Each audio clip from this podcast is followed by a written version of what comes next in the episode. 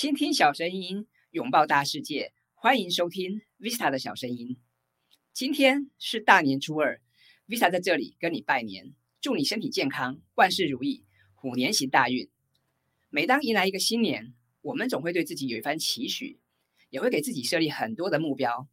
但是不知道你有没有想过一个问题，就是我们该如何达成目标呢？那到底什么是目标呢？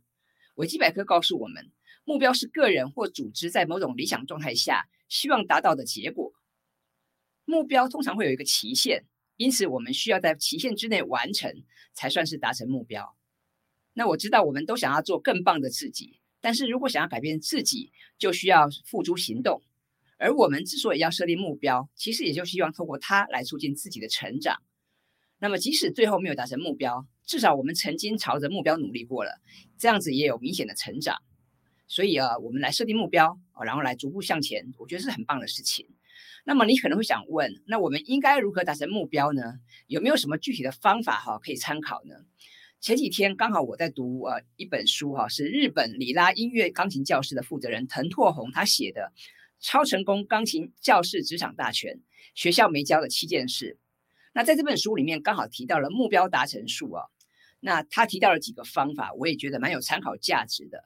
我从里面摘录了三个我觉得最值得学习的方法。当然，我也会跟你分享我自己的一些做法。那特别是第三个方法啊，我想要推荐给你。那现在就让我们开始吧。第一个方法，条列一百条愿望清单。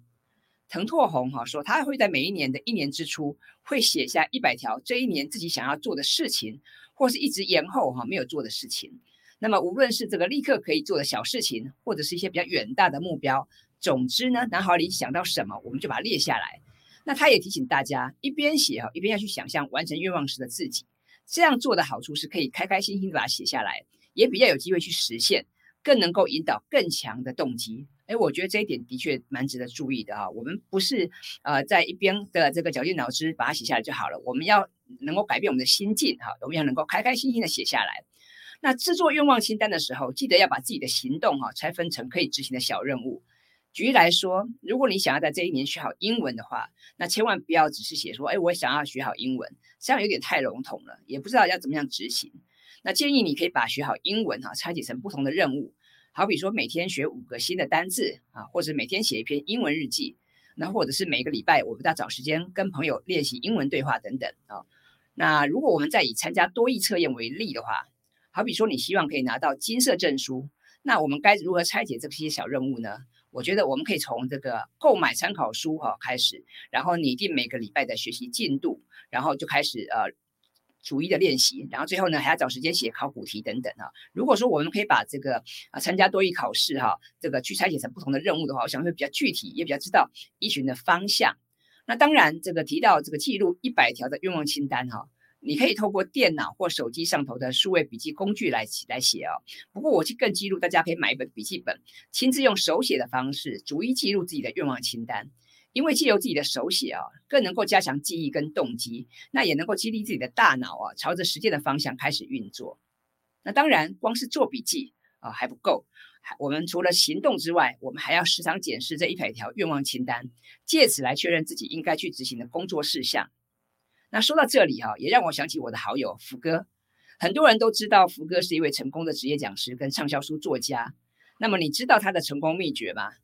啊，王永福老师他之前写过一篇文章，他说啊，他每一年都会写下五十个目标，然后从中去挑选几个主要期望达成的项目。那福哥说，每一年呢，只要能够达成一些不同的大目标，他就已经心怀感恩了。为什么呢？因为他很清楚知道，有些目标除了靠自己努力啊之外，有时候还需要得到上天的眷顾哈。那福哥也告诉我们，他说写下五十个目标，当然不一定都会达成，但是如果不写下来的话，你连想要达成什么都不知道。那如果没有达成这些目标，其实也没有关系哈，我们就继续列下去，再接再厉哈，继续努力就好了。那话说回来哈，之所以列出五十个目标，其实也是给自己一个清楚的追求方向，让自己知道该往哪边去努力哦。那我想福哥是一个很好的榜样。最近他刚通过博士论文口试，成为名副其实的王博士了。那在这边也恭喜他哈，美梦成真。那第二个方法就是以 SMART 原则来设定目标。那我想很多人应该都听过 SMART 原则吧？这个是目标管理的一种方法哦。那也就是说，呃，可以有效的进行这个目标的制定跟控制，来达成更好的工作绩效。那这是由管理学大师彼得·杜拉克他在一九五四年提出来的一个理论。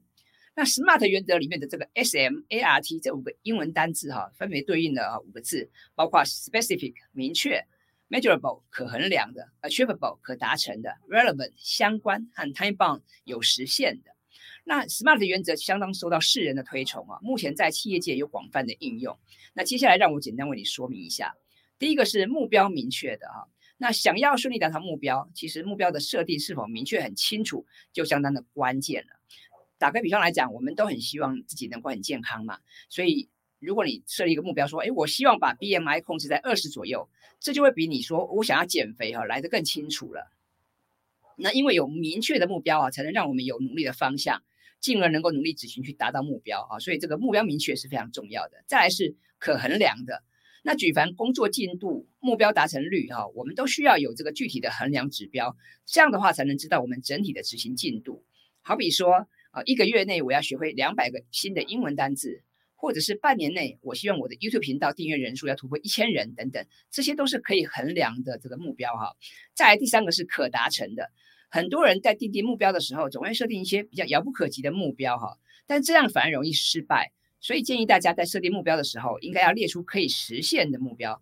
比方说，对一个连这个日文五十音都还不会的人来讲，哦，那去设定说，哎，我想花一年时间通过日本语能力试验 N 三的检定，设定这样的目标，就会比比你说，哎，我想要用日文来写小说来的更合理，也比较有机会可以达到。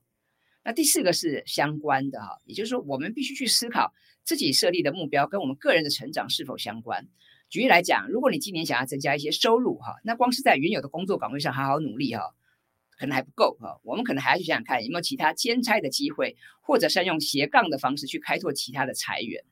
那第五个是有时效性的哈，就是设定目标哈，最好能够定定确定的这个呃时程表。包括像开始日期、结束日期，那目的是营造急迫感。那也因为这个目标通常是伴随期限而来哦，可以让我们更有效的去掌握时间。那刚刚我们谈到的是 SMART 的原则，那接下来我来跟大家聊聊这个第三个方法哈，也就是试着以三年后的自己来看现在。那说到这个，我想先问问大家啊，如果我问你啊，你觉得一年后的自己跟现在有什么差别啊？有什么进步？我想你应该可以回答得出来。但是如果我问你啊，你希望十年后的自己可以做到哪些事情，可以达到哪些境界？我想，即便你能够对答如流啊，这些答案可能也不会有太大的太多的参考价值。为什么呢？因为十年哈，对很多人来讲还是有点太久远了。那再加上现在世界局势啊变幻莫测，其实我们真的很难去料想十年后的光景。不过啊，如果要你想象一下三年后的自己，我想应该是没问题的。所以滕拓宏提醒大家，为了想要成就更棒的自己哈，无论如何一定要先决定好。我们的终点在哪里？那如果你对于自己想要达成的目标哈，已经有一幅清楚的蓝图了，那自然你会知道说要该善用哪些资源，或者用怎样的速率来前进了。所以借由描绘达成目标的自我图像，也会让之后的行动行动哈更有意义。那三年哈说远不远，说近也不近，既能让人怀抱梦想，但也具有一定的真实感。所以呢，呃，试着用三年后的自己来看现在，我觉得是一个不错的做法。那除此之外哈，我自己也会写五年日记啊，我也写五年日记。那自己生命中哈曾经经历的点点滴滴啊，你事后经过一年、两年、三年、四年，甚至五年再回头来看哈，我觉得会有一些不同的看法，也会得到一些崭新的启发。所以我也建议大家啊，你也可以写写五年日记啊。那另外像这个成功学大师史蒂芬·科维，他也曾经说过，他说唯有先确认人生目标哈，才能引领我们自己往正确的方向前进。那这种哈由我自己来设计我的人生的做法哈，就是他所提到的以终为始这个习惯。那简单来讲啊，以终为始，也就是先构思再行动。那么他指出啊，所有的事物都是经过心智创造和物质创造的两次创造的阶段。换句话说，我们会先在心中构思，然后再付诸行动。那么在心智创造的阶段哈，我们需要的是领导，也就是去思考这个目的哈，要去确认为了达到这些目的，我们应该做哪些事情。那第二阶段的物质创造哈，则需要管理，也就是为了做到该做的事情，我们要去思考要如何去安排时间哈，还有这个作业的程序等等。那以我自己来说，我是非常喜欢这个以终为始啊，所以无论平常在做自己的工作或在教学的时候，我都会用以终为始来跟大家做分享啊。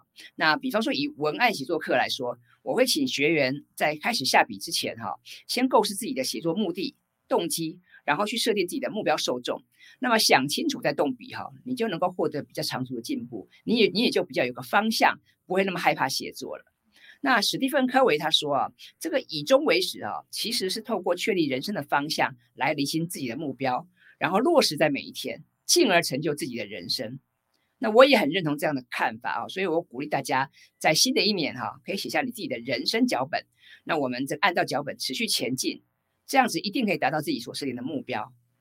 那今天我跟大家分享了三个方法哦，那我希望这三个方法可以帮助你顺利达到人生的目标。好了，那我们今天的节目在此就进入尾声了。如果你喜欢 Visa 的小声音，欢迎你订阅我的 YouTube 频道，或是在 Apple Podcast 帮我打五颗星，并且呢，可以分享这个节目给有兴趣的朋友们。谢谢你，我们下次再见喽，拜拜。